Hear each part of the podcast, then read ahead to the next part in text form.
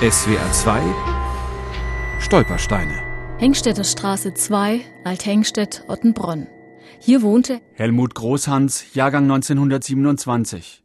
Ermordet 24. September 1940, Aktion T4.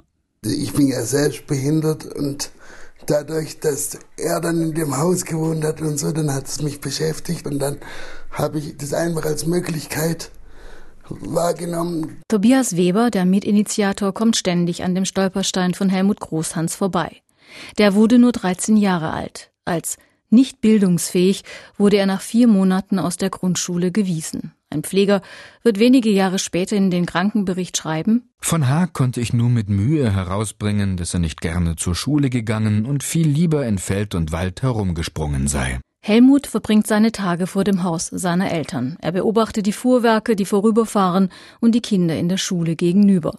Darunter auch sein Cousin Ernst Großhans. Er war groß und hat ein lächelndes Gesicht gehabt, aber man hat können nicht mit ihm so spielen. Der hat sich können nicht aufpassen. Er ist ja manchmal ein bisschen aggressiv oder. Bereits im Alter von drei Jahren hat die Nervenklinik Tübingen bei Helmut Großhans die Diagnose gestellt, leichte Debilität. 1935, als er acht Jahre alt ist, wird er in Städten eingewiesen, in die, wie es damals hieß, Heil- und Pflegeanstalt für Schwachsinnige und Epileptische im Remstal. Da bleibt er für knapp ein halbes Jahr. Dann, erzählt seine Großcousine Ingrid Großhans, holen ihn seine Eltern wieder heim. Wie schwierig das einfach war, dass es für eine Familie ein Makel war, ein behindertes Kind zu haben.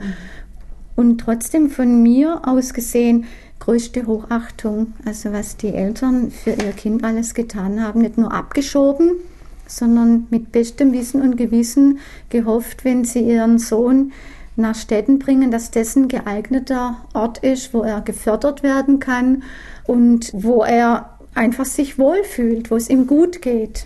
1938, Helmut ist elf, stellen die Eltern erneut einen Antrag auf Einweisung in ein entsprechendes Heim.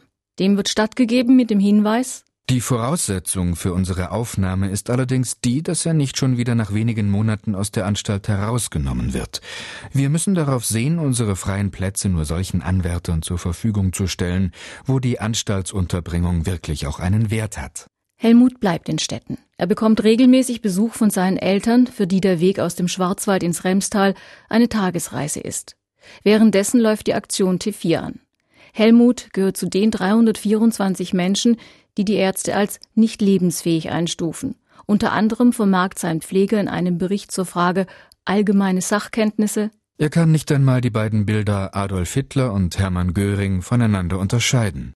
Helmut Großhans wird in Grafenegg mit Kohlenmonoxid vergast. Sein Leichnam wurde vermutlich verbrannt. Geblieben ist nur der Stolperstein vor der Haustür von Tobias Weber.